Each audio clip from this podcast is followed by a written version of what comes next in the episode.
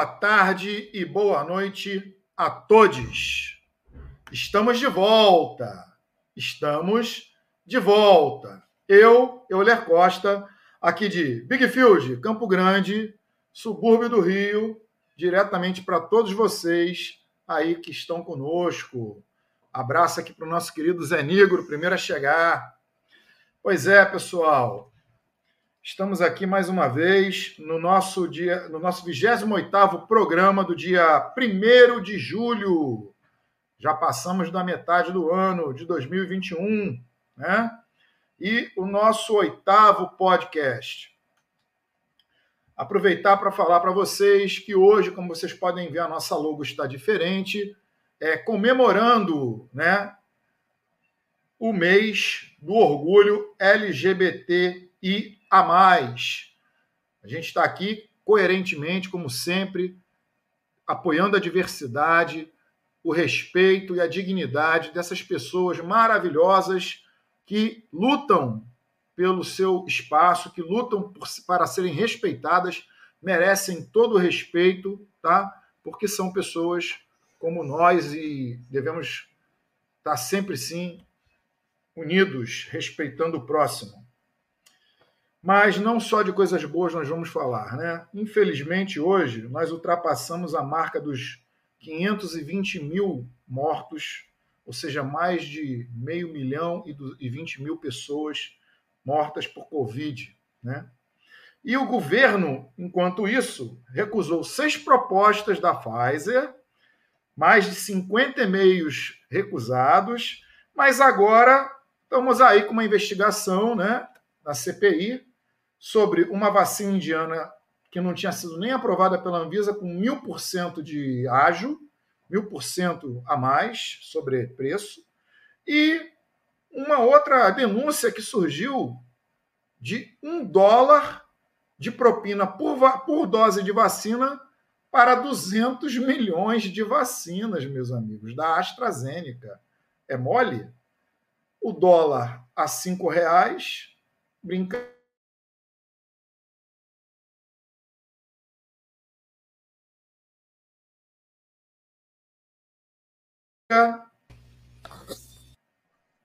E as pautas de hoje são: educação brasileira favorece os mais ricos, aponta o estudo da OCDE. Desemprego recorde. Nossa bandeira nunca será vermelha. Aumento de 52% na conta de luz. Bom, dito isso, vamos agora chamar os nossos companheiros de bancada, aqueles que estão sempre aqui com a gente, começando sempre por ele, lá do coração do Brasil, direto de Anápolis, Goiás, o nosso decano, o nosso querido mestre Oda do Cerrado, o nosso Raulzito do Cerrado, Marcelo Moreira, vem para cá. Olá, boa noite, Euler, boa noite a todos. Estamos aqui. Friozinho gostoso aqui a 1.017 metros de altitude. Tá ótimo, muito bom. É, aí, aí tá bom mesmo. E aí agora a gente vai chamar o nosso multi-homem, o cara que joga nas 11, o nosso menino da zona sul da zona oeste, do Economia em Quadros, o nosso querido Fábio Neves.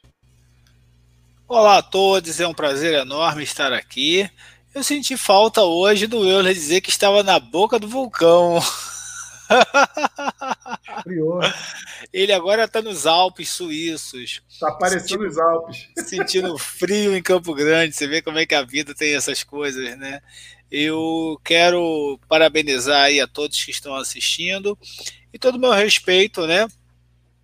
Às pessoas, a todos os grupos, a toda a diversidade que é lindo e rico e que nós temos que participar. E é algo que eu aprendi em casa, tanto com a minha mãe quanto com meu pai, com relação ao respeito ao próximo. Acho que isso daí a gente tem que exercitar cada vez mais é algo que nunca deve sair de moda. As diferenças somam mais, né, né meu querido? Com certeza, Euler, com certeza. E aí, só para um pequeno comentário, mas só para as pessoas que estão nos assistindo, enquanto o Euler estava comentando né, esse triste número de 500 e quantas mil pessoas? 520, Euler? passamos de 520. 520, para você que está assistindo e não está tendo a exata noção do que é, olha só, eu vou ler aqui na, nos municípios do IBGE, tá? Por exemplo, o município de São João de Meriti, no Rio de Janeiro, tem 472 mil habitantes. Então, morreu São João de Meriti toda. São José do Rio Preto, São Paulo, 464 mil habitantes. Mogi das Cruzes, 450 mil habitantes. Jundiaí, 423 mil habitantes. Campos dos Goitacazes, 511 mil habitantes. Macapá, 512. Belfor Roxo, né? Morei em Belfor Roxo durante muito tempo, 512 mil habitantes. Então, assim, as pessoas não estão se incomodando com esse número, mas é como se tivesse, né? Eu morei em Belfor Roxo. Niterói. 502. Isso aí, acabou Niterói. Você está entendendo? Então, assim, é impressionante, impressionante. É isso aí. E agora vamos chamar para cá o nosso alquimista, lá da saudosa Rio da Prata, do nosso querido Marcelinho, o nosso Arthur Luiz. Vem para cá, diretor. Boa noite, boa noite a todos. Boa noite, Euler, boa noite, Marcelo, boa noite, Fábio. É... Primeiro, parabéns, é... entre aspas, porque é, eu eu vou falar uma coisa bem rápida. É uma mulher trans que no dia 24 foi queimada em Pernambuco, hoje perdeu outro braço. É, como uma eu, como uma pessoa que é, sou bissexual, então eu me percebo dentro desse grupo, é, mas a percepção e o problema das pessoas trans é uma situação muito complexa ainda no Brasil.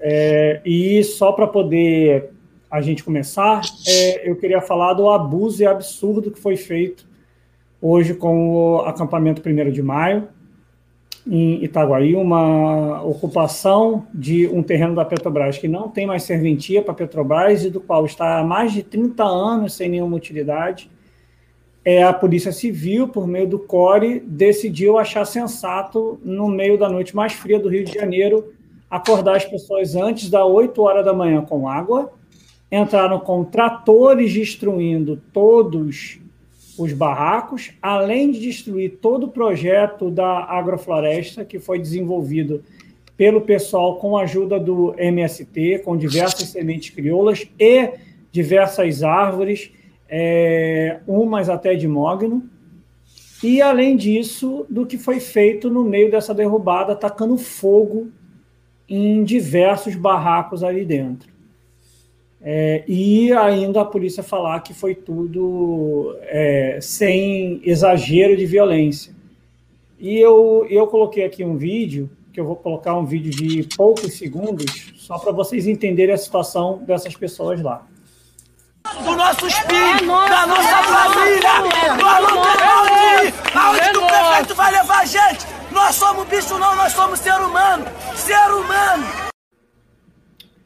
É isso aí. Nós não somos bicho não, nós somos ser humanos. É isso que esse pessoal sentiu essa hora da manhã com essa ação agressiva. É isso. O, o vídeo passou, gente? Passou sim. Passou? Passou, passou sim, passou sim. Então, então deu problema. É passou, mas passou, mas passou. Coisa, não, passou, coisas, de, dois, coisas ao dois vivo. A dois, dois a dois. Congelou, dois congelou. Tá bom. Congelou para vocês passou, aí, tá mas bom. deu para ver aqui. Congelou para vocês, mas para a gente passou aqui. Passou aqui. Fiquem tranquilos. Eu, eu vou. Arthur já terminou? Eu talvez eu, eu tô com um pequeno problema técnico aqui, é, mas acho que agora vai vai parar de acontecer. Acho que eu não vou mais cair, espero. Estão me ouvindo bem? Então vamos estamos, tocar o estamos sim. Então vamos tocar o trem. Nossa primeira pauta de hoje é, educação brasileira favorece os mais ricos. Aponta o estudo da OCDE. Pois é, a mesma OCDE tão querida por Paulo Guedes, né, tão sonhada, sonho de consumo. É, a nós não surpreende, não surpreende esse resultado, porque eu até dei uma olhada nesse relatório hoje. É, a gente já vem acompanhando, né, trabalha na educação, já vem acompanhando há algum tempo e sabe que o abismo ele já era grande e que ele só está aumentando, né? A distância é como se você tivesse duas placas tectônicas e estivessem se afastando cada vez mais. Só para dizer um pouco de geografia, né? E o, e o, o tamanho do, do, do, vale cada vez maior. Bom, e o que, o que dizer desse relatório? O que eu achei interessante dessa vez, que a OCDE, ela dessa vez lembrou que, que no Brasil tem professores. E ela citou, ela fez questão de, de tirar uma parte para falar dos baixos salários. Aí eu trouxe alguns dados aqui interessantes é, para vocês terem uma ideia. O, a média salarial dos professores do ensino fundamental, fundamental, é, nos países que fazem parte da OCDE é de 50 mil dólares o que dá mais ou menos aí 250 mil ao ano, né? Isso daria uma média por mês de você ter uns 20 mil reais por mês, né? Se sonhar que um professor de ensino fundamental no Brasil vai ganhar esse salário, né? vai sonhar e vai ficar sonhando, porque nem universitário está ganhando. Ou eu estou mentindo, Marcelo? Ô, Fábio? Se estiver falando mentira, você fala. Você está me é, chamando não. de você tá me chamando de Bob o construtor por quê, rapaz? Pois é. pois é, tá joga nas 11. É, e aí, e aí o Brasil é o seguinte, a nossa média é de 12 mil dólares por mês, isso jogando para o alto, o que dá aproximadamente 60 mil ano, o que dá, incluindo o 13 terceiro, 4, em média, R$ 4.600 por mês é o que ganha um professor brasileiro em média, porque há muitos que ganham menos. Eu posso garantir que eu trabalho no estado do Rio de Janeiro, eu posso afirmar isso categoricamente. Bom, e aí, é, uns pontos que a, que a OCDE mais frisou, além da questão dos professores, o acesso, uma coisa que eu achei interessante, né? O acesso ao ensino, ela colocou aqui, ó. Em 2018, apenas 60% da população preta e parda havia concluído pelo menos o ensino médio. E nos, nos brancos, esse número chegava a 76%. É, acesso ao ensino superior, esse é estarrecedor. Entre brancos, 36% entre 18 a 24 anos cursavam ou estavam concluindo o ensino superior. Já no caso dos pretos ou pardos, apenas 18%. Isso 2018, antes da pandemia. Ou seja, metade da população preta e parda tem acesso ao nível superior. Metade. Exclusão. Em 2019, quase um quarto ou 25% de pretos e pardos entre 18 e 24 anos não estavam nem estudando e nem trabalhando enquanto esse número nos brancos era de apenas 17%. E para acabar, o abandono escolar por conta do mercado de trabalho, segundo a OCDE, os dados sugerem que a desigualdade entre pretos e pardos com relação aos brancos, em relação aos brancos, passa dos 28%. Por quê? Porque os pretos e pardos eles param de estudar mais cedo para ir trabalhar. Tá? E aí ela aponta vários, vários caminhos para melhorar isso. Um deles é investimento em educação, óbvio, né? É, re, re, reavaliar as prioridades do governo, ela coloca aqui, eu não vou ler, mas é o título, são os pontos, tópicos. Ações para mitigar o impacto da pandemia. Aumento de investimento em tecnologia para a educação. É, pede para mim também para valorização e melhoria das carreiras profissionais e valorização salarial dos professores. Isso quem está falando é o CDE, tá? Não é reivindicação salarial minha, não, tá? Não é sindicato, não é o CEP que está falando, nem o Simpro, não. Práticas de ensino. Não, não, isso aqui não, desculpa. Clima escolar, melhoria do clima escolar. É, as escolas públicas brasileiras têm um ambiente muito hostil e, principalmente, sofrem muito com a violência externa. Gestão escolar. No Brasil, até 2018, ainda 70% das escolas eram geridas por pessoas indicadas por alguém é, de governos, se fosse estadual ou municipal. Isso é assustador. Que em 2018, 70% das escolas públicas ainda sejam geridas por pessoas que não foram escolhidas pela representatividade escolar. É, tornar a educação mais relevante, realmente está complicado aqui no Brasil, e apoiar os alunos em risco de fome, de segurança alimentar, que é fome, né? E vulnerabilidades de sociais, vulnerabilidades sociais. Direcionar recursos de umas regiões mais ricas para regiões mais pobres, de cidades mais ricas para cidades mais pobres. Bom, esse é um, um panorama rápido do que o OCDE ela concluiu. Ela concluiu o que a gente já sabe, né, que a educação brasileira ela é completamente desigual. Agora, o que é interessante, e eu quero fechar, é com uma, uma citação, que eu só vou dizer quem é no final que faz a citação, porque é até inacreditável quando a gente vê quem cita. Quando o assunto é educação, é de se destacar que praticamente nada do que a OCDE está recomendando neste relatório está no escopo da atuação do atual governo. As agendas do Ministério da Educação têm priorizado como principais as escolas cívicos militares e o sistema homeschooling, não tendo relação com o que realmente vem acontecendo com a pandemia do coronavírus e nem em nada com relação ao relatório, ao que aponta o relatório.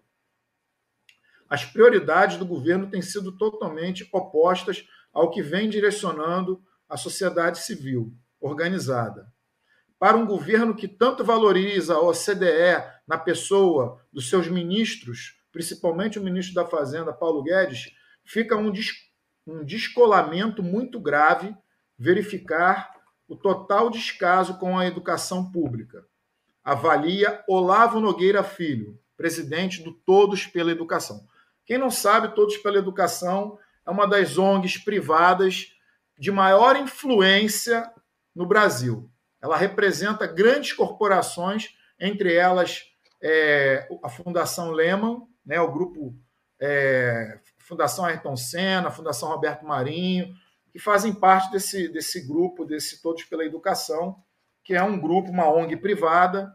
Né? Agora, se eles, que são né, os capitalistas, os liberais, estão tendo essa visão, imagine nós que estamos no chão da escola né, e temos uma visão, visão progressista.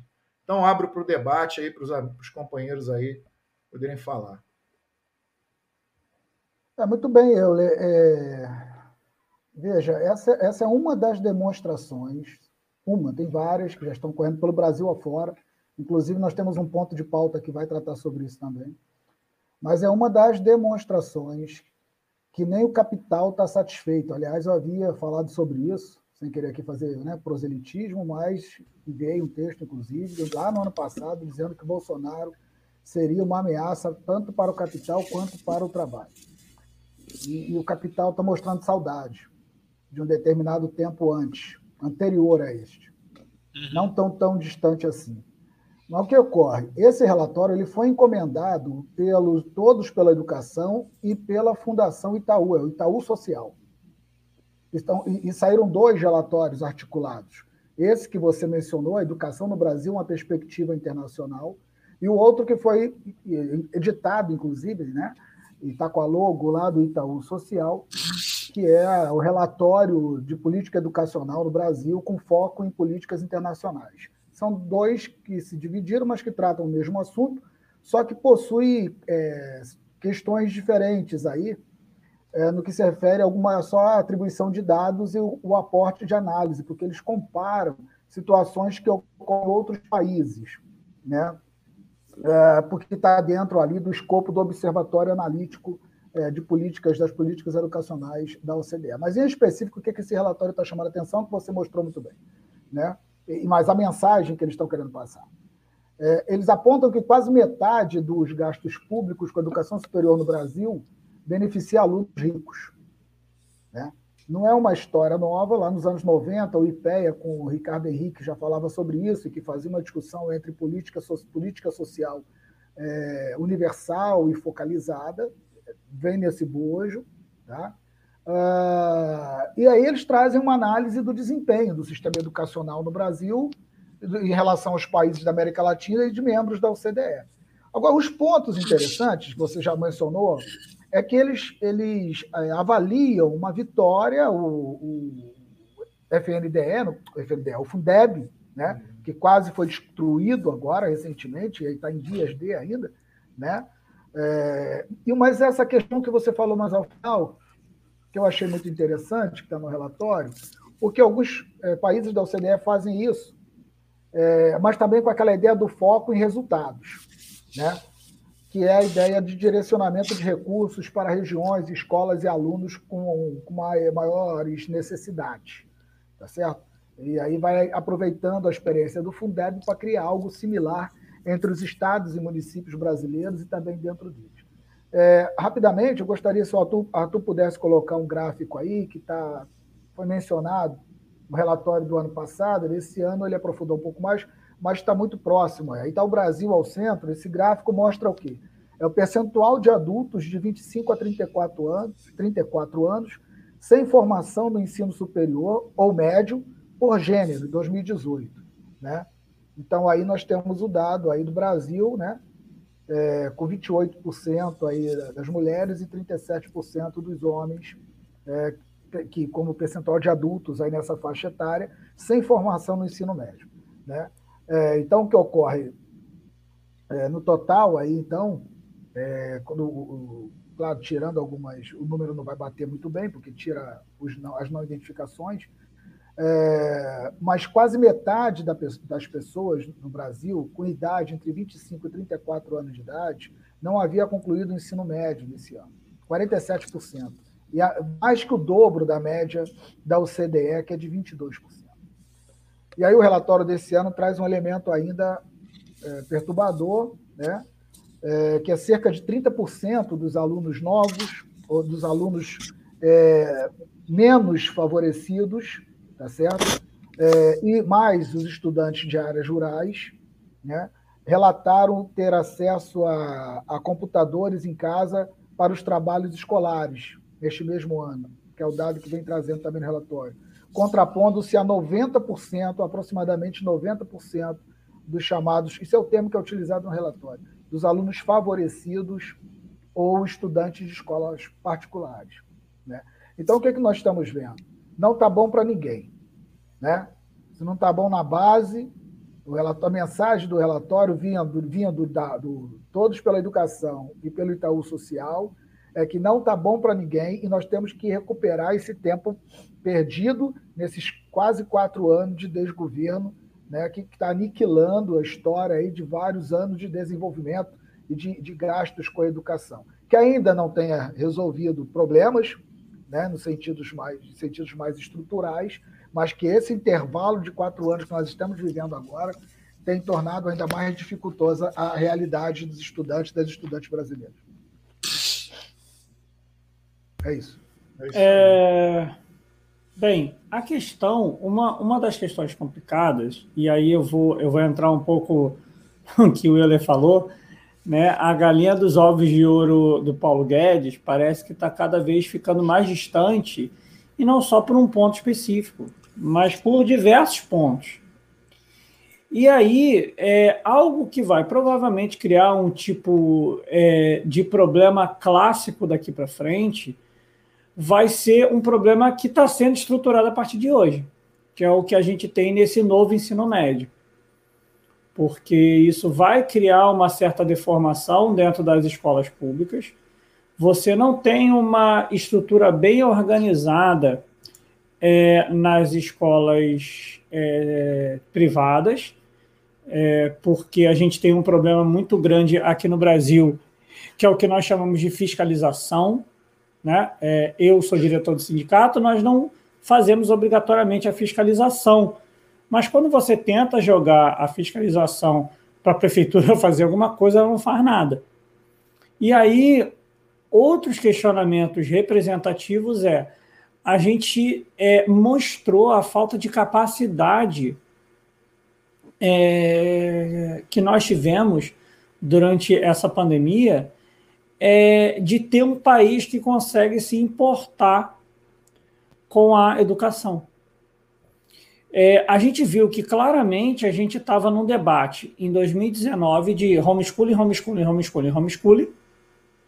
Quando se iniciou a pandemia, eu não vi uma pessoa falando de homeschooling. Eu queria procurar uma pessoa que estava enchendo o saco de homeschooling e todo mundo começou a parar de falar. Mas por que, que todo mundo começou a parar de falar? Porque, infelizmente, as escolas aqui são tratadas como berçários.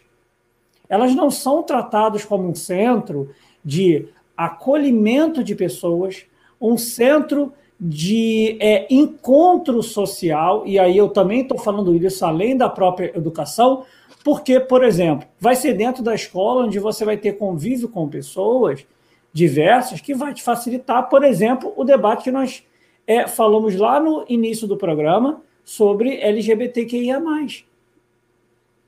Vai ajudar aí, você a aprender a respeitar a diferença. Exatamente. E aí, uma outra questão é. Agora se cria um problema onde os pais e os alunos se sentem livres e totalmente é, é, supridos de munição suficiente para fazer o quê? Para apontar o dedo para o professor e definir o que você vai falar.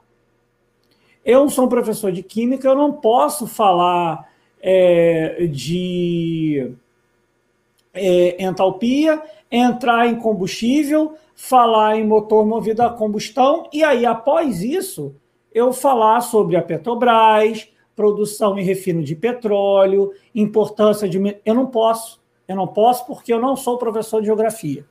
Eu sou professor de química. Eu tenho que ensinar conta. E aí se cria um problema também, que é um problema que se viu dentro da CPI, ou pelo menos eu percebi isso dentro da CPI, que é um problema antigo também dentro dos nossos centros de formações universitárias, que se tratam também dentro dos centros universitários metodologia científica como você gravar a regra da ABNT. A gente tem cientistas se formando em escala que não são capazes de debater o que de fato é uma metodologia científica. A gente percebe isso claramente. Então, a gente tem um problema muito grave que não é uma questão única e exclusiva que senta no campo de investimento. É óbvio que o investimento é muito grande. Eu não posso comparar o, é, o poderio de investimento que um país como o Brasil, que tem um PIB per capita X, com um país como a Dinamarca, que tem um PIB per capita 5x, por exemplo. Eu não sei se é cinco vezes maior o PIB per capita, mas enfim. Então você tem uma maior facilidade para isso.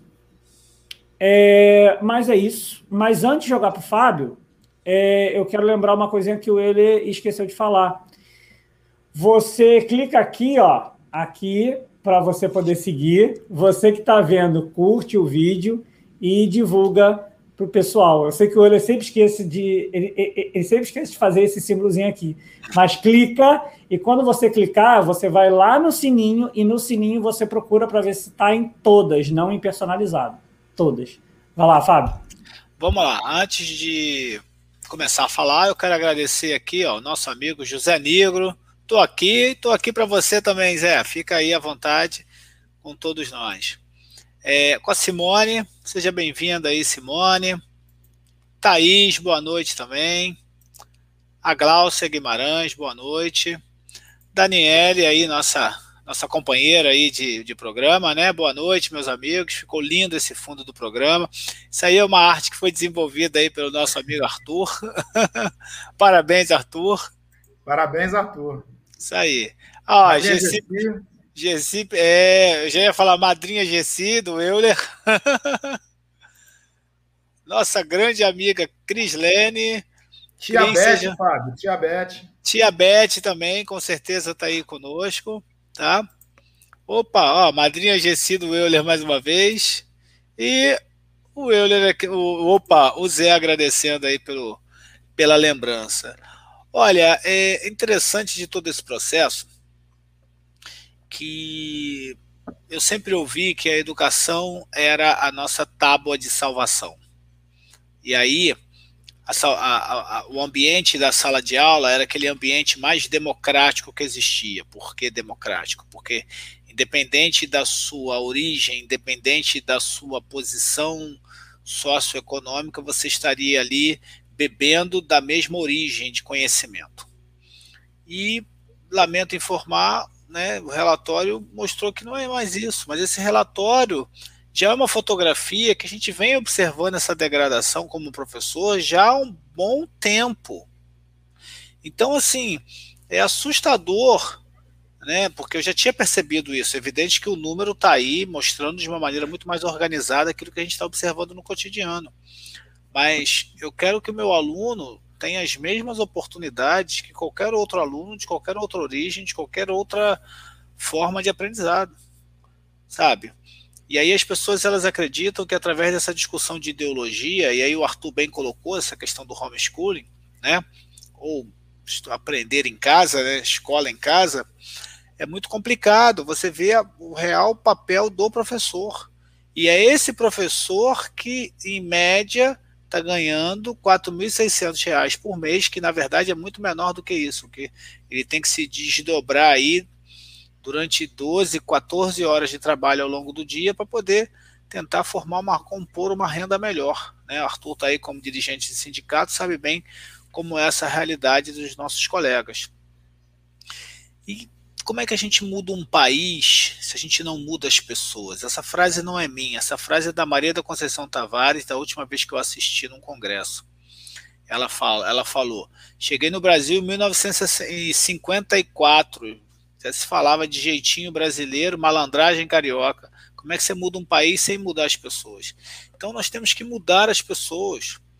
Não tem essa história, né? Eu convivo com muitas pessoas de classe média, né, ou que se transformaram, ou que já eram classe média de origem, é, essa história de vou colocar meu filho num colégio bilíngue para que ele possa sair desse país quando ele tiver 15, 16, 18 anos, gente, não tem espaço assim para todo mundo sair do Brasil desse jeito não. Vamos melhorar esse botequim que está aqui, porque o de lá, sabe, não é tão, tão bonito ou tão belo, ou não vão nos aceitar, talvez, nesse ingresso, né? principalmente nesse mundo louco que a gente está vivendo hoje. Então, a minha, minha contribuição com relação a esse tema é esse. É, vou ler aqui uma mensagem da Cris. Olha só, meus amigos e amigas, professores estão trabalhando o dobro ou mais no sistema híbrido. Grande verdade, Cris.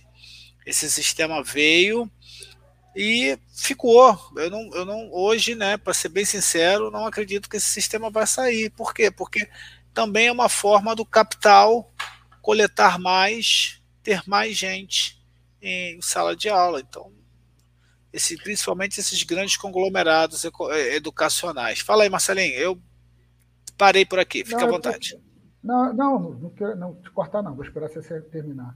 É porque são dois pontos aí, que aí a, Cris motivou a discutir, que eu sei que não vai dar para. A gente pode até discutir isso mais à frente, em outro programa.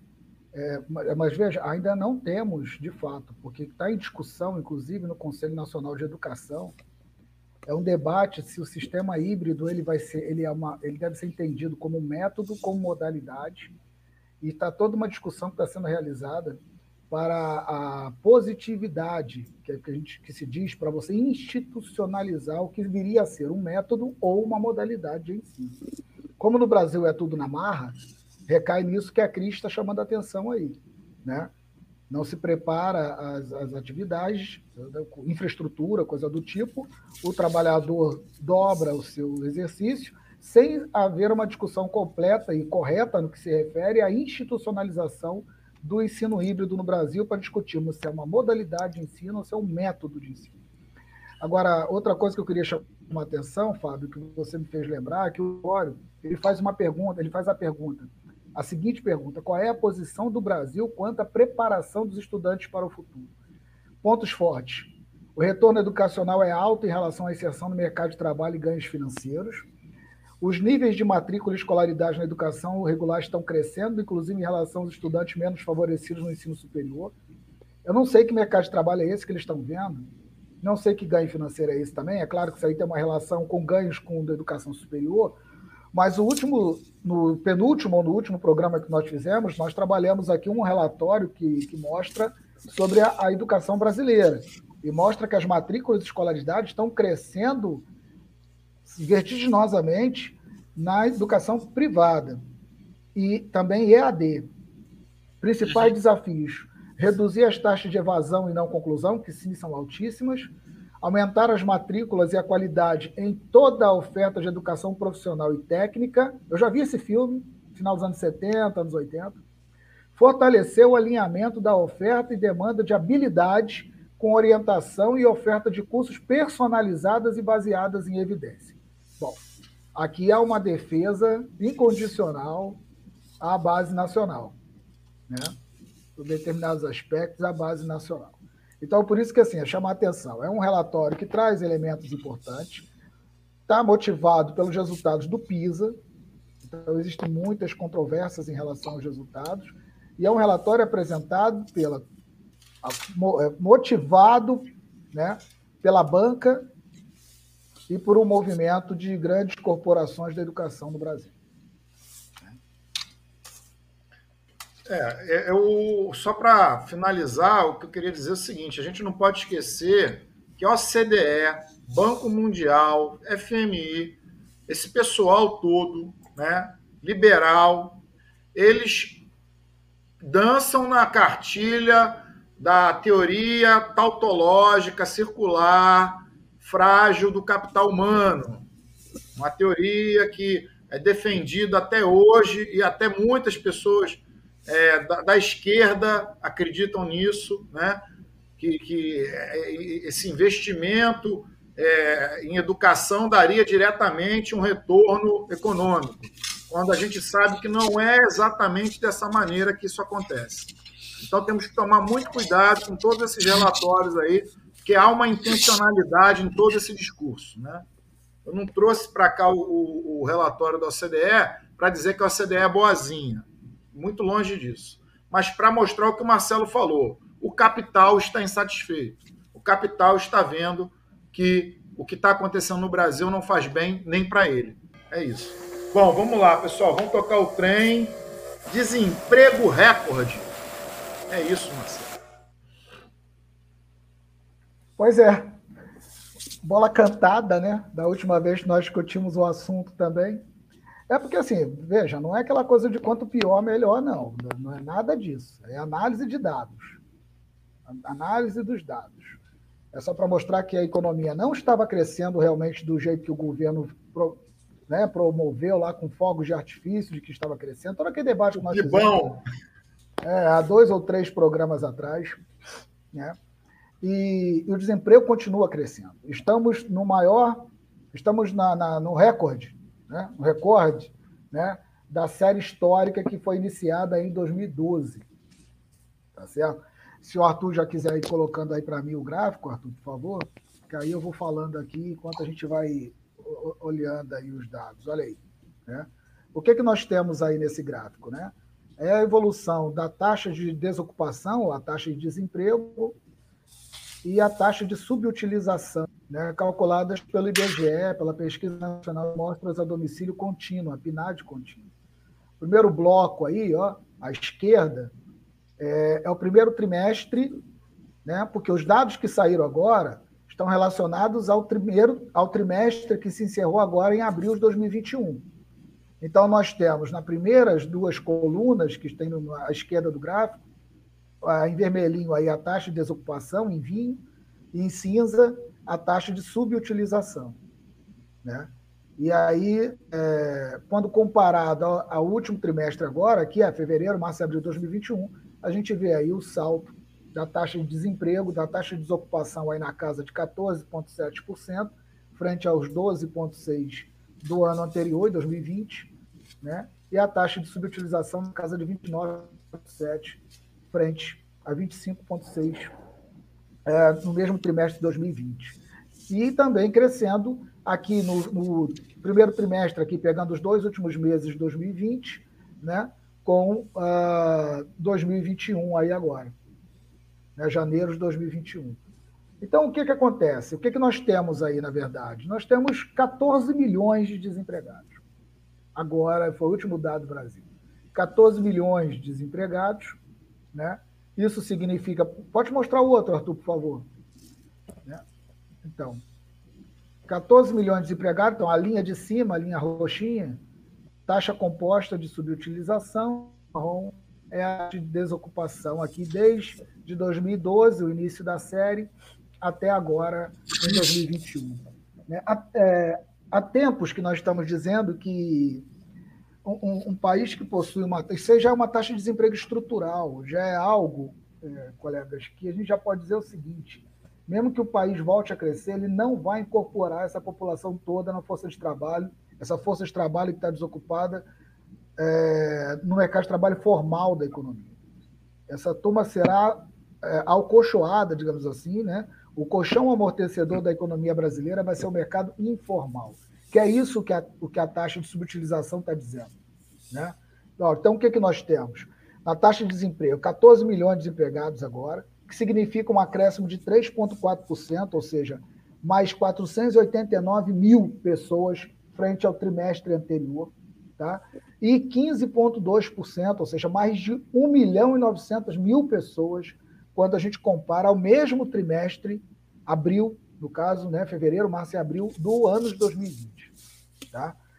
Ah, o, o, mesmo ocorre para a questão da, da subutilização nos termos aí dos acréscimos importantíssimos.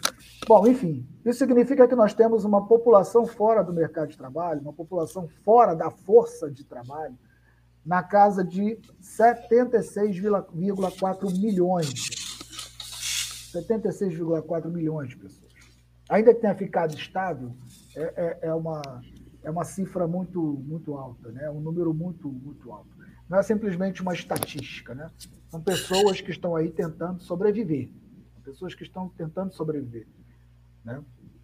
Então esse é, é, é trago esse, esse início para a gente abrir para discussão, né? É, uma taxa que é estrutural, a economia não, não, nós já falamos disso aqui, né? Não está se desenvolvendo do jeito que o governo está dizendo que está se desenvolvendo, tá? Uh, a própria taxa de ocupação se manteve é, estável em 7,7%, na casa de 5,5 milhões de pessoas. Então não adianta o Guedes dizer, ah, o CAGED está mostrando que está crescendo o número de empregados formais. Não está suportando a quantidade de pessoas, não estão sendo incorporados. E quem que está fazendo esse serviço? O setor informal da economia. Esse é o ponto. É, a questão toda, a questão toda é assim, né? Vou repetir uma frase aí do Marcelo, né? Bola cantada, né, Marcelo? Ou pedra cantada, não é isso? Como naquele, como naquele bingo que a gente vai na, na quermesse. Rapaz, é, é assustador esse número e eu, sempre, eu, eu, uso sempre essa frase que são as janelas de oportunidade. Como bem colocou o Marcelo, mais de 70 milhões de pessoas na informalidade, pessoas capacitadas, pessoas preparadas poderiam estar desempenhando aí um papel extremamente importante para o país e estão tendo que sobreviver.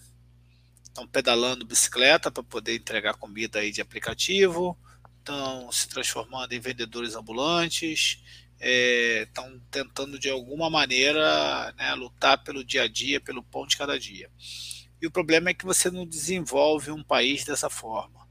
E nos anos 2000, eu comentava em sala de aula para os meus alunos de economia que você não desenvolve um país vendendo fita cassete pirata na Uruguaiana, né? Nessa época ainda se vendia fita cassete, nem dirigindo Kombi, né? Transportando o povo aí de Inhoaíba para o centro de Campo Grande, para quem conhece. E voltou a foto. A foto, a foto de 20 anos atrás voltou.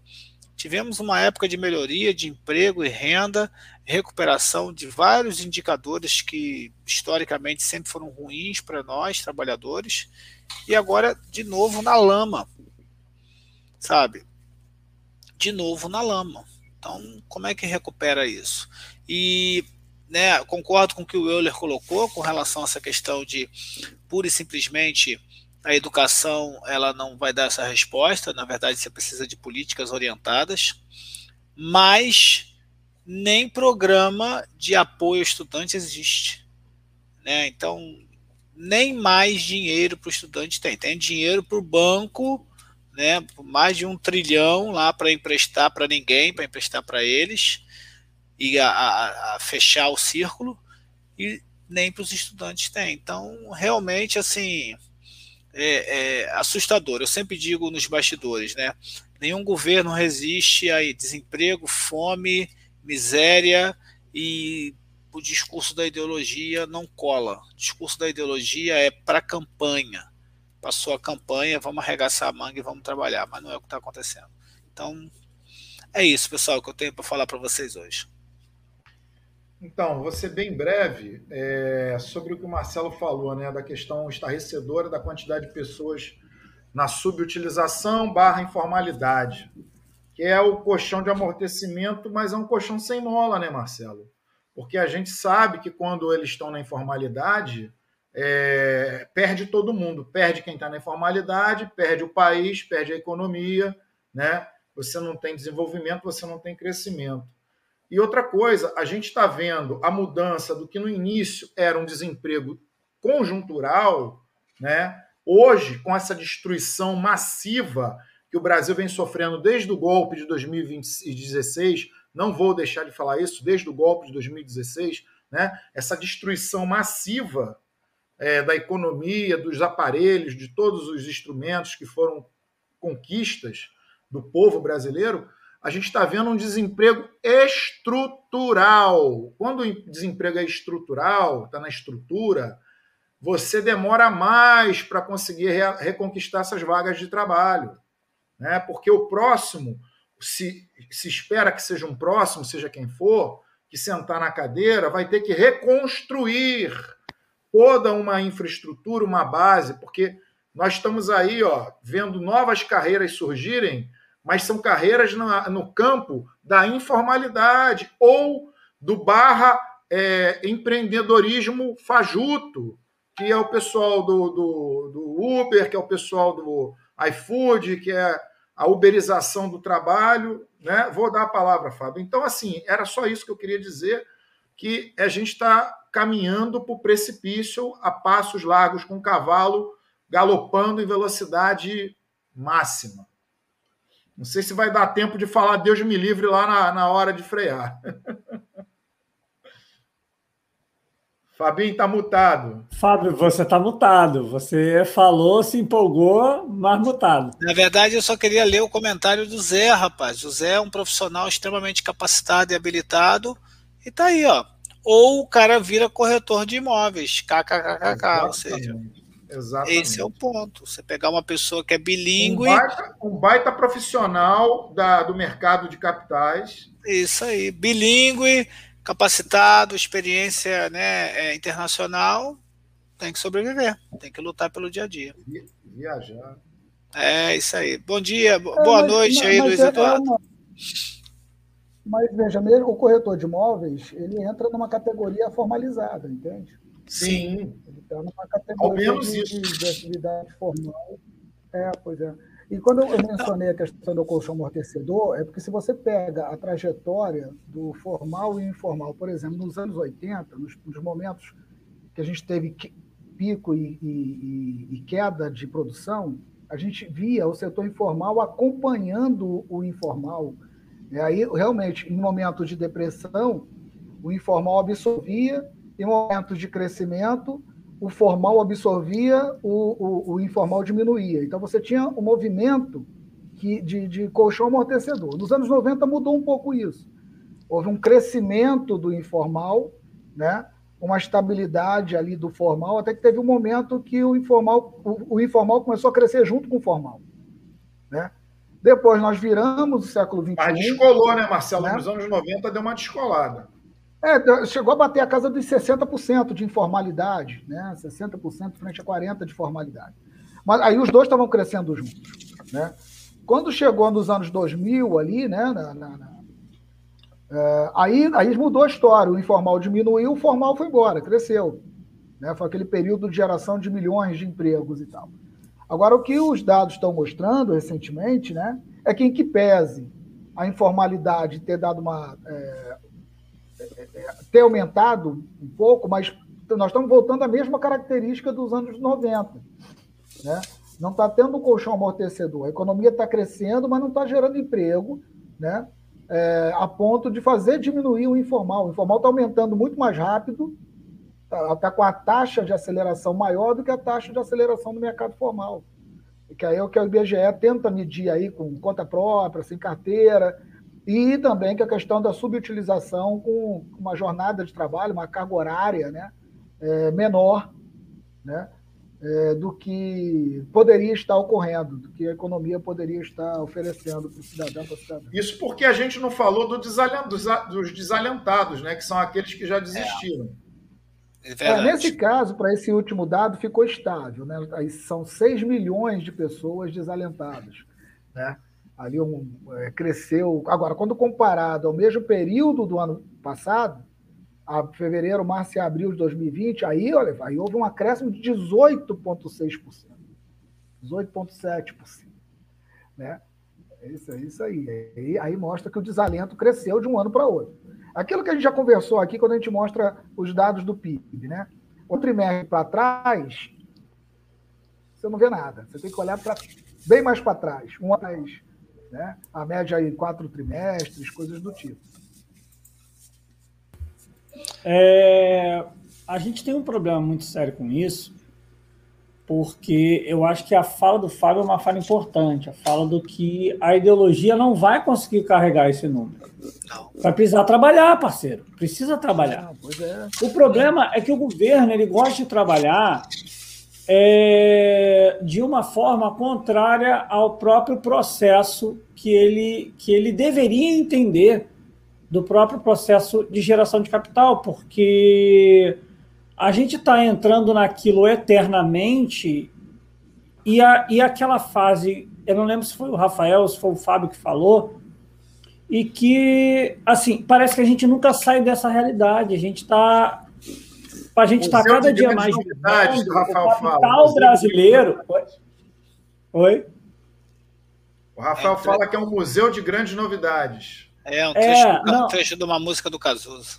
É, do Cazuza. Mas, assim, a gente está vivendo um capitalismo eterno no Brasil sem consumidor. É. E aí não Olha, tem como se ainda pensar... Ainda bem que você antecipou essa pauta quente aí. Ainda bem que não deixou para o final. e aí? Eu não consigo... Ainda bem que você antecipou. Marcelinho não consegue desculpa, ficar. Tá, catucando, tá catucando Marcelinho. É isso aí, rapaz. E aí? Acabei de sair do supermercado, cara. Gastei. Vai, porra. Você gasta metade de um salário mínimo na porra de uma cesta básica. É, então, então, a questão é, a gente, a gente tem um Brasil onde, onde parece Olha o Zé Negro aí, pô, corretor de imóveis, vendendo como é que não tem consumidor de imóvel em São Paulo? Não, o amigo não está vendo. Não, sim, mas só que aí nós temos consumidores aqui no Brasil que são jogados para uma coisa muito simples. E aí, simples assim que eu estou falando é, a gente não, é, nesse momento, a gente não tem mais nenhuma capacidade é, de geração de emprego para que as pessoas consigam consumir em certas modalidades. A gente está se tornando pessoas é, como era um pouco do que eu lembro, mesmo que na época eu era muito novo, mas pelo que eu lembro que era na, na época do Fernando Henrique. Eu consumo, eu recebo e eu consumo para o meu básico. Eu pago a minha água, eu pago a minha luz, eu pago a minha comida. Mesmo que a gente, em programas atrás, a gente já está falando, as pessoas estão comprando comida mas a gente está vendo que metade da população está em segurança, ou seja, as pessoas estão comprando comida, mas se antes elas comiam iogurte, hoje em dia elas já estão tendo só que comprar arroz e feijão. Então, então, mas então a ideia, a, desculpa, a ideia é a mesma do Fernando Henrique, só que a diferença é que o Fernando Henrique era um cara elegante. E agora você está vendo, só que de uma Sim. forma estúpida. É só isso. Um, um, um, usa sapato, o outro usa coturno. A diferença isso. é basicamente essa. E aí, e aí a questão é que eu acho que a gente tem que lembrar uma pauta muito relevante disso, só para eu poder finalizar, que é onde a Lava Jato entra dentro desse processo. Mesmo que a gente tenha um governo que, óbvio, cria problemas e que não sabe ou não quer, porque eu não creio que não sabe, né? eu, não creio, eu não creio que o Paulo Guedes seja tão é, estúpido quanto ele parece ser. Eu não consigo acreditar que ele seja tão estúpido como, como ele se mostra. Ou tão incompetente, ou, dependendo da situação, competente para fazer o que ele está fazendo. Né? Mas aí o problema é que não tem como não tirar esse bojo dentro da Lava Jato. A Lava Jato escolheu destruir um emprego para supostamente combater a corrupção. E a gente não teve logo depois é, um ressarcimento dessas ações.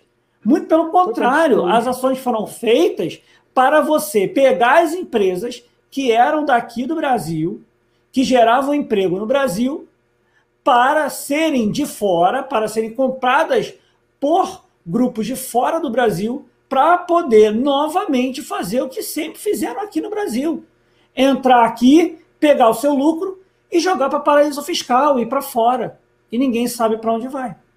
Então, eu acho que é óbvio que tudo isso que nós estamos falando é relevante, mas eu acho que a gente tem que sempre lembrar da questão da Lava Jato, de como o judiciário foi culpado também por parte muito grande desse processo que nós vivemos hoje em dia. 4 milhões e meio olha como, é olha como diz o Raul Seixas, eu sei, eu sei. Para onde vai esse negócio aí? Não, mas olha só, né? o, o debate é muito importante. Você chamou atenção para uma coisa interessante, mas essa, esse é o nosso modelo, cara. Esse é o nosso modelo. Nós discutimos alguma coisa aqui. O, o, a, essa história que, por exemplo, o Euler chamou a atenção do capital humano, né? E por que, que algumas, algumas é, pessoas progressistas de esquerda acabam caindo na discussão? Porque flexibilizaram a discussão do capital humano na teoria da segmentação. Cada mercado é um mercado, mas a educação funciona em determinados mercados, coisa do tipo aí você permanece com o estilo. É, mas olha só, no Brasil, o que pouco importa, porque a, a, a, o, o, valor que é gerado aqui não é, ele não é acondicionado aqui de fato. Ele não volta para cá, ele é, ele é jogado para fora. O valor que é gerado aqui é jogado para fora. Então, para eles, pouco importa, porque você vai você, você vivendo para trabalhar, consumindo o básico para manter a tua reprodução como força de trabalho, Está ok. Isso, isso não tem a ver com capitalismo sem consumidor. Isso tem a ver com o tipo de consumidor ao nível de sua subsistência. Esse é o nosso capitalismo. Esse é o capitalismo da elite brasileira, tá? que eles estão desesperados, que eles estão vendo que nem isso está conseguindo mais fazer com esse governo agora. Então, por isso que eles estão querendo tirar esse governo, inclusive, para que eles voltem a manter o estilo anterior de uma exploração tal que gere valor aqui, mas esse valor não circule aqui, ele seja exportado. É a questão, é. a questão toda, Marcelo, por exemplo, isso já foi tema de, de outras pautas. A venda de carro no Brasil caiu 50%. E não, não é só pandemia que teve é, esse tempero, é, é um processo é de degradação nesses últimos quatro anos, como você bem colocou. Né? É, sempre fui morador da periferia, do subúrbio do Rio de Janeiro, e eu me recordo, minha mãe era viva nessa época, a gente vendia queijo aos finais de semana, né, na época da faculdade. E debaixo da ponte, literalmente debaixo da ponte, ali na Avenida Brasil, em Barros Filhos, tinha um morador ali que pintava carro, que era o Guaraci. Quando veio o período do Lula e da Dilma, o Guaraci deixou de pintar carro debaixo da ponte e foi trabalhar, sabe onde? Numa agência da Volkswagen para pintar carro, fazer manutenção, reparo de carro com a carteira assinada. Ele começou a comprar mais queijo. Ele. A gente, agora sim, você não está mais trabalhando aí em casa, não, debaixo da ponte, que ele morava do lado na descida, né? Não, eu estou trabalhando na Volkswagen agora. A Volkswagen me contratou como pintor. Então, olha só, era uma pessoa ali, um profissional habilitado que só restou a ponte para pintar carro. E eu não sei mais o que é. se deu do Guaraci se ele continua pintando o carro dentro da Volkswagen ou de qualquer outra agência de, de carros que tenha no, no, Rio de Janeiro. Esse é o retrato. E aí, Marcelo, eu sei que tecnicamente a expressão capitalismo sem consumidor não existe, mas na verdade a gente está reduzindo né, ao, ao aquele consumo autônomo. Na macroeconomia, que você só consome para subsistência. E aí você fica com essa demanda reprimida cavalar. Cavalar. E o que as pessoas conseguem, no máximo, é escolher um item de consumo um pouquinho melhor, como por exemplo um celular, compra aquilo parcelado em N vezes e o restante das coisas vão ficando aí, vão, vai abdicando dessas coisas. E a comida, né, cada vez mais a, a cesta de alimentos vai mordendo um percentual significativo da renda do trabalhador. Renda essa então, que. Mas, é, mas nada é tão novo que não possa ser recuperado no passado. Isso é um ciclo. Sim, Quando esse ciclo voltar, sim. alguns serão incorporados e isso aí voltará. Eu até preferiria que não tivesse mais carro mesmo. Mas vai não, voltar a indústria sobre determinados aspectos. Não, eu estou brincando contigo, sobre determinados sim. aspectos. Agora, tô, o, que, o que os dados estão, são, estão mostrando, e esse é, é, o, é o ponto de preocupação da, dessa pauta, é que mesmo que a economia volte a crescer, ela não vai conseguir incorporar essa quantidade de desempregados que está aí. E Sim. tampouco dos desalentados, que já estão tão enraizados em uma determinada atividade de trabalho oculto, digamos assim, de um desemprego oculto, que vai ser muito difícil você recuperar essa economia com base no formal. O, Nigro colocou, o Nigro colocou aí, olha, é, é, autônomo. Os trabalhadores auto, conta própria, por exemplo, teve um acréscimo de 2,3% né, frente ao, ao trimestre anterior. É o que está crescendo. Então, Marcelo, é o que eu queria dizer. Por isso que eu falei na minha fala, eu, eu disse que as destruições, uma delas foi a reforma trabalhista, que criou, for, é, é, é, diminuiu a figura do, do seletista e aumentou a figura do autônomo, né?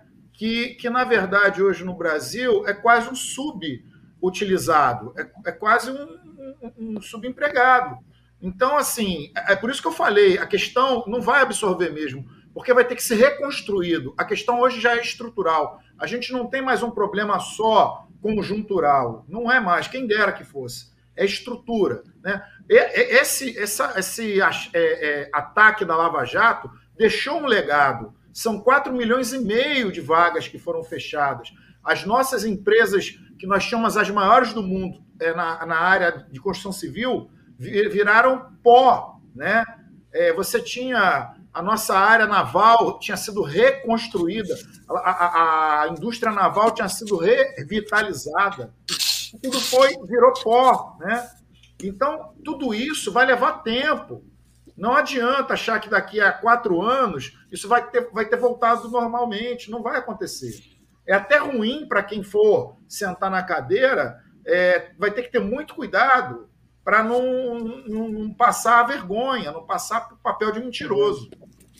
Tá entendendo? A é porque não é, é diferente. É, é, isso tá, é, isso que a gente está chamando a atenção aqui, porque uma coisa é informalidade. A informalidade é até menor do que já tivemos em períodos anteriores. Está em 39,8%, 39 algo do tipo aí, algo de. Mas se criou outras formas de, de informalidade que não é, aparecem. É, esse é o ponto. Esse é o ponto. Houve um aumento da precarização do trabalho. Então, o nosso Exato. mercado de trabalho, se o mercado de trabalho no passado garantia a mobilidade social, o mercado de trabalho atual ele possibilita precarização, recrudescimento Exatamente. da condição de vida da pessoa. E a nossa economia é feita para fora, não é, não é feita para o mercado interno. Os caras estão preocupados em vender para fora, é o que você falou. Esse, esse, modelo é tão, esse modelo é tão perverso que eu vejo essa fotografia nos bancos universitários, onde um estudante que não tem o nível superior está ganhando 1.400, 1.800 e vários empregos para nível superior estão oferecendo 2.000. Então ele olha para aquilo e pensa assim: peraí, eu estou trabalhando, nível, nível médio, estou ganhando 1.400, 1.800. O nível superior eu vou ganhar 2.100? Tenho que ir para a faculdade, ficar lá, né? Tudo bem que a gente está no período de pandemia, mas pagar mensalidade é pesado na minha renda. Meu pai me ajuda, minha irmã me ajuda, todo mundo aqui colabora para eu ganhar 200 reais, 150 reais a mais. Então, e mais, e tem outro ponto, né? Eu já vi queixa de vários alunos, professor. Já tenho quase 30 anos, nunca tive a minha carteira de trabalho assinada, sempre freelance, sempre sendo contratado de maneira temporária aqui e ali, não esse temporário que a gente conhece de maneira formal, que assinava a carteira, mas freelance, né? Vai lá, entrega a atividade e volta para casa. Então é, é, é, assustador. Mas assim, acho que a gente vai partir para a próxima pauta, não é isso? Ou... Isso! É o que eu queria e, falar. Vamos lá para a nossa última pauta. É. O trem está chegando na estação já e daqui a pouco a gente vai ter que parar o trem. Nossa bandeira nunca será vermelha. Aumento de 52%.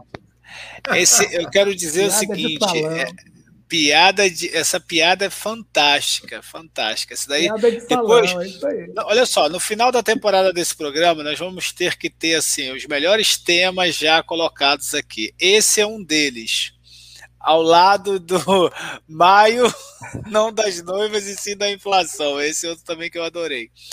Esse daí foi de autoria do Euler, né? Opa, Rogério Rocha aí, seja bem-vindo aí, boa noite. Na verdade, o que eu pedi foi para o Arthur colocar um vídeo. Né? Eu fiquei aqui estudando o tema, lendo e pesquisando, conversando com pessoas. Depois eu descobri uma coisa fantástica: é o governo falando do governo, e talvez, se esse programa for visto por alguém do governo, esse vídeo que vai ser mostrado agora ele vai ser retirado. Mas esse vídeo foi feito pela Agência Nacional tá, de Regulação de Energia Elétrica do Brasil, tá? ANEL. Coloca aí, por favor, o vídeo, porque o vídeo já fala por si só com relação às bandeiras e essa inflação que a gente está vivendo. Por favor, Arthur. Começando mais um dia, apaga a luz, acende a luz e você continua sem entender a sinalização da sua conta de energia, né? Afinal, o que são bandeiras tarifárias? É hora de saber. Se você reparar bem, vai ver que todo mês na sua conta de luz estão lá as bandeiras tarifárias. E isso não significa que você vai pagar mais. Pelo contrário, elas te ajudam a entender quando é hora de economizar mais para pagar menos. É como a variação no preço dos produtos que você consome, o tomate, por exemplo.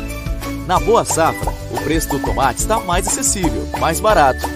O que você faz? compra bastante tomate. Mas quando a safra não foi boa, o preço do tomate fica mais caro. Aí você escolhe economizar e levar para casa uma menor quantidade de tomates. Você pode substituir o tomate por outra hortaliça, mas não pode substituir energia elétrica. Com ela é necessário racionalizar o uso. E é exatamente para isso que servem as bandeiras. Elas te ajudam a saber o valor da geração de energia do mês. Verde, boas condições de geração. Amarela, sinal de alerta. Vermelha, condições ruins de geração. No Brasil, há diversas maneiras de gerar energia. A mais barata é a gerada nas usinas hidrelétricas. Existem também as geradoras eólicas, solares, nucleares. Tem as usinas termoelétricas, quando estas geram a partir de combustíveis fósseis, como o diesel e o gás. A energia fica bem mais cara e poluente. Elas são acionadas quando outras fontes não são capazes de atender o consumo de energia elétrica no país. Durante o período chuvoso, a energia gerada pelas hidrelétricas é suficiente para abastecer grande parte do país. Mas em épocas de seca e calor, as termoelétricas precisam ser acionadas. Funciona assim: o Operador Nacional de Sistema realiza cálculos e prevê durante o mês qual será o custo médio para o mês seguinte. E nós da ANEL, Agência Nacional de Energia Elétrica, com a ajuda das bandeiras tarifárias, sinalizamos aí na sua conta de luz se o custo da geração de energia está mais alto ou mais baixo. Se na sua conta vier a bandeira verde, as condições estão boas para o uso consciente de energia. Mas se vier bandeira amarela, hum, fique ligado e comece a pensar em medidas para poupar ainda mais energia. E se vier bandeira vermelha, use somente o necessário, pois o custo está alto. A vermelha ainda está classificada em dois patamares: cara e muito cara. Por isso, quando a bandeira vermelha estiver aí na sua conta de luz, respire fundo, aperte os cintos e pense de que maneira você poupará energia para gastar menos. Este custo de geração de energia não é algo novo. Até 2014, ele vinha na sua conta de uma só vez nos reajustes anuais. Mas você não sabia antes e por isso não tinha como se prevenir. Mas agora, com a sinalização das bandeiras tarifárias, você pode enxergar além. A ANEL acredita que a informação pode levar ao caminho mais seguro e fazer com que você, consumidor, tenha a oportunidade de escolher sempre o melhor. Então é isso, gente. Na verdade, você acabou de ter uma aula da ANEL de bandeira tarifária. É isso aí. Na verdade, mostra o seguinte: você vai acabar, não, não consegue substituir o, a energia elétrica no curto prazo, você não tem outra substituição. E lá, o que, que você tem? Você tem o seguinte, você tem o uso das termoelétricas e a discussão está nisso. Como é que e como é que é feita essa conta da tarifa? A conta da tarifa é uma conta feita através de um atingir meta, que é uma função que você tem no Excel. Eu já fiz essa, esse cálculo para outras aplicações, onde na verdade você vê a necessidade de entrada das termoelétricas, elas utilizam combustíveis extremamente caros, ou é gás ou é diesel, e aí a ONS vai fazer uma conta de encontro e essa conta está mostrando que você vai ter uma elevação de 52% em cima do valor que você paga para cada 100 kWh de energia consumida. E qual é a questão disso? É evidente que os 52% é a partir da bandeira que se tem. Antes era R$ reais alguma coisa e passou para R$ reais e pouco. Se você for ver o impacto final na conta, ele vai variar de 3 a 6%. O problema todo é o seguinte: considerando tudo aquilo que já foi posto no programa de hoje, você não tem muita renda sobrando. Então, se você já tem renda sendo né, destinada para alimentação, se você tem renda sendo destinada para ajudar outras pessoas da sua família, como é que você ainda vai ter renda suficiente para poder é, além disso, ter um aumento né, só desse ponto de quase 5% na sua conta final. Então, isso tudo é muito assustador associado a tudo isso, e essa pauta ela acaba trazendo outros pontos de contato que a gente tem. E mais, como é que você vai crescer e desenvolver se você tem uma instabilidade no fornecimento de energia elétrica? Só isso aí já daria um programa de mais cinco horas de debate. É isso, pessoal. Para poder ser bem curto e breve aí com vocês, eu queria que o vídeo passasse essa imagem aí para vocês de uma, uma maneira mais acessível nessa discussão. O vídeo de cômico. Só isso que eu, vou, que eu vou falar. É isso mesmo. É isso. Por isso que eu falei que. Por isso que eu coloquei o vídeo. É para rir mesmo. Eu não ia é. falar, mas o vídeo é, de é, é isso mesmo, é isso mesmo. O vídeo é. do governo. Tu vê. Porque se eu tô falando, né? Se eu tô falando, aparece assim, não, mas Fábio é exagerado. Não pode substituir porque não é automático, mas você. Não. É. É, isso aí. Me fez, me fez lembrar é, eu que, aquela. Eu queria falar para todo mundo que está ouvindo entrar nessa, exatamente nessa hora no vídeo, procurar no YouTube, para ver a gente rindo dessa situação. Mas é, rapaz, é, assim, que tá é isso aí. Depois entra lá nesse minuto aí, que eu não, é uma hora e, e 14. Eu não, quero, eu quero mandar, mandar é provocativo um mesmo. Mandar um abraço pro nosso querido Cadu aí, a Carla. Ah, é, a Cadu Bartolo, isso, Cadu, olha só, Carla olha só, Cadu, aquela história que passou no vídeo sobre os tomates, não caia nessa. Seu Explica pai, é, seu é, pai é, você conhece muito bem, seu pai está lá, olha, foi hortifruti granjeiro lá. Não, mas né? teu pai não, hein? Planta lá com teu avô, eu tive lá em Cacuia, acompanhei muito bem isso. Não é aquele negócio de você, quanto mais o tomate está baixo, o preço do tomate está pequeno, você vai lá e compra 50 sacolas de tomate. Aquele é papo, aquele é papo de uma ortodoxia que já nem existe mais. É porque, Fábio, me fez lembrar um trecho do, de um livro, Alice no País dos Espelhos. Alice vai até o açougue, vou chamar de açougue. Alice vai até o açougue e pede e vê lá assim, ó. É, eu quero comprar ovos. Aí o açougueiro diz para ela, beleza, lá, eu quero Quanto custa ele? Um custa cinco pences, dois custa dois pences. Aí Alice, uai, um é mais caro, dois é mais barato? Aí ele é. Só que se você levar dois, você vai ter que comer os dois. Aí ela pega o dinheiro da bolsa, faz assim: não, eu vou levar um só, que pode ser que eles não estejam todos frescos. Porra, aí essa ideia da formação do preço, cara, acho que nem aqueles ortodoxos do passado não, não acreditam mais nessa questão dessa essa fajutagem da lei da demanda, que o cara, que quando cai o preço, vai aumentar a quantidade demandada, a fazer com que os tomates caiam, né? supitem, como se diz, supitem das esse é um vídeo, Esse é um é. vídeo governamental. Um vídeo, esse é um vídeo do Não, governo oficial. Por porque isso... é a cara do governo, um governo irresponsável. É a cara de um governo irresponsável. É, Não, isso aí. E atrapalhado, né? Pô, meu atrapalhado. Aí vem uma bandeira vermelha, né? Aí vem uma bandeira Não use, vermelha. economize, é isso aí. Na conta de Não. luz. Não é pode, a bandeira não pode ser Pô. vermelha. Aí vai, vai economizar. Aí o Arthur, que vai falar aqui da, da questão ambiental, que está na fila, era o primeiro a falar. era. Aí o Arthur vai me dizer, Arthur, me diz uma coisa. A, a fábrica de shampoo vai parar de gastar água aí o dia inteiro que vem da hidrelétrica aí para poder produzir shampoo, gasta água para cacete essa desgraça? E o tal do, do agronegócio aqui em Goiás, tem lugar aqui que só produz por conta da irrigação. A irrigação exige né, a utilização. Porra.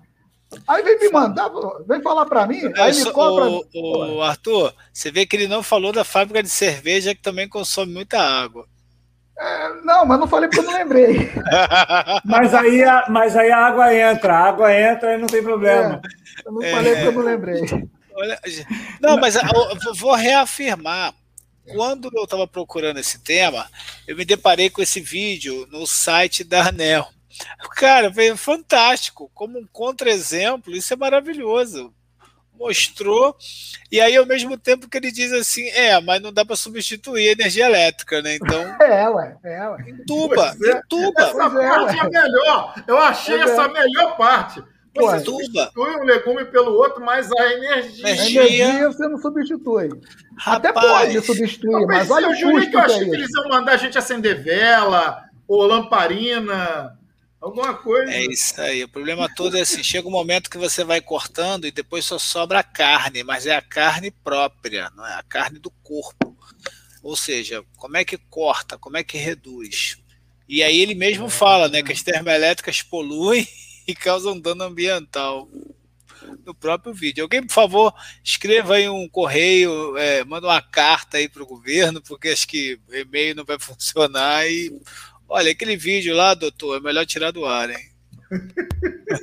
Amigo, é, vai ter que dar não, é, sentido não, é, não, é e-mail não, porque, porque o histórico do governo é não responder e-mail. É. Então, gente, nós vamos bater o nosso de recorde. Deixa, deixa o nosso Arthur falar, senão a gente vai bater o recorde. Não, bem, é uma situação muito rápida. É, é sobre, é, é, sobre a questão ambiental. E, e, é, e aí eu acho que não tem como é, não bater é, do governo dentro da questão ambiental e aí no, no Ministério do Meio Ambiente. Porque, cara, me desculpa, não dá para a gente culpar única e exclusivamente o problema da questão de chuva e de outras coisas, porque, sei lá, porque São Pedro não conversou e não foi lá colocar a chuva para rolar.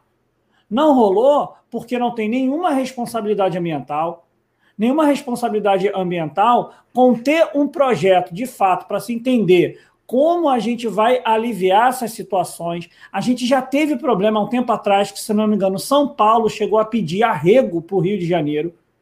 Por quê? Porque não se fazem o tratamento correto de toda a área de preservação ambiental ao entorno da mata onde se tem.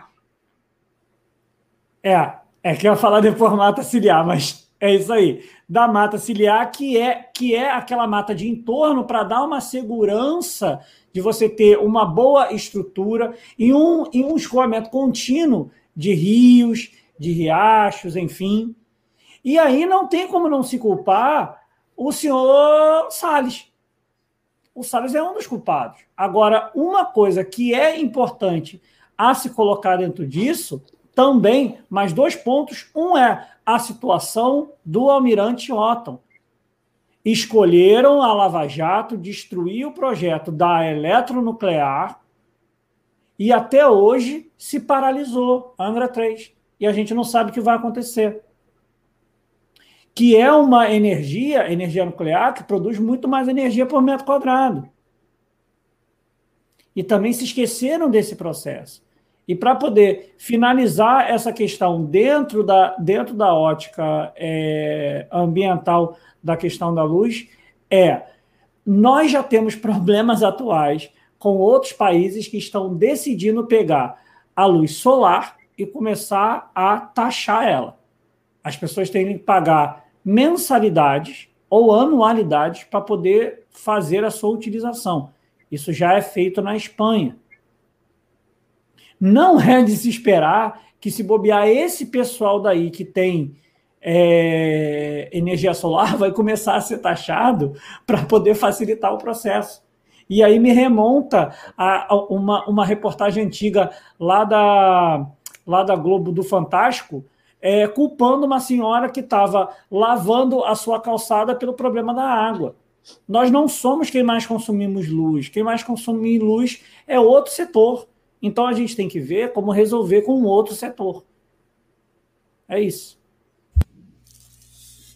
É isso, gente. É, o que o Arthur falou, tudo resumindo, e tudo que a gente falou aqui com relação agora a essa última pauta, tem a ver com o que esse governo não tem, que é gestão. né? Em nenhum dos seus setores eu acredito que não ia ser no ambiental. Tem sim gestão para destruir, né? para outros tipos de, eles são muito bons em outros tipos de, de finalidade. Só para fechar aqui, agradecer ao Rafael, meu querido Rafa, abraço. Ao Gabner Pereira, que inclusive chegou mandando já uma pergunta. Pagamento por serviços ambientais é um tema, é um super, tema atual. super atual. Em Goiás existe um projeto ainda inicial, Programa Produtor de Água. Interessante. A gente pode ver isso no próximo programa, Gabner. Obrigado aí. Agradecer a todos que ficaram com a gente até agora. Não esqueçam de deixar seu like, nos indicar, se inscrever. E, mais uma vez, é, viva o orgulho LGBTIA. Vamos respeitar a diversidade. Sigamos nos cuidando, nos protegendo. Tá? E até o nosso próximo Conexão Japeri. Obrigado a quem nos viu, obrigado a quem nos ouviu. Até o nosso próximo Conexão Japeri. Boa noite a todos. Até mais, pessoal. Boa noite. 3 de julho na rua. 3 de julho.